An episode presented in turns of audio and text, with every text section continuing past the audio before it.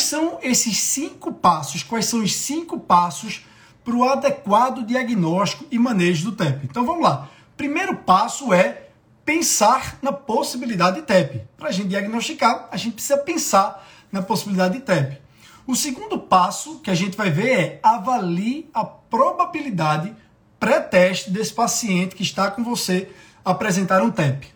O terceiro passo é a gente fazer um exame diagnóstico, um teste diagnóstico baseado de acordo com a probabilidade pré-teste que você estimou.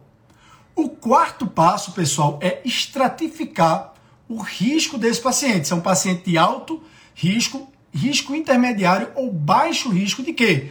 De vir apresentar complicações como morte pelo TEP. E o quinto e último passo é tratar adequadamente conforme a estratificação de risco, ou seja, conforme a gravidade do paciente. Esses são os cinco passos cruciais, essenciais, fundamentais para o adequado diagnóstico e manejo do paciente com TEP.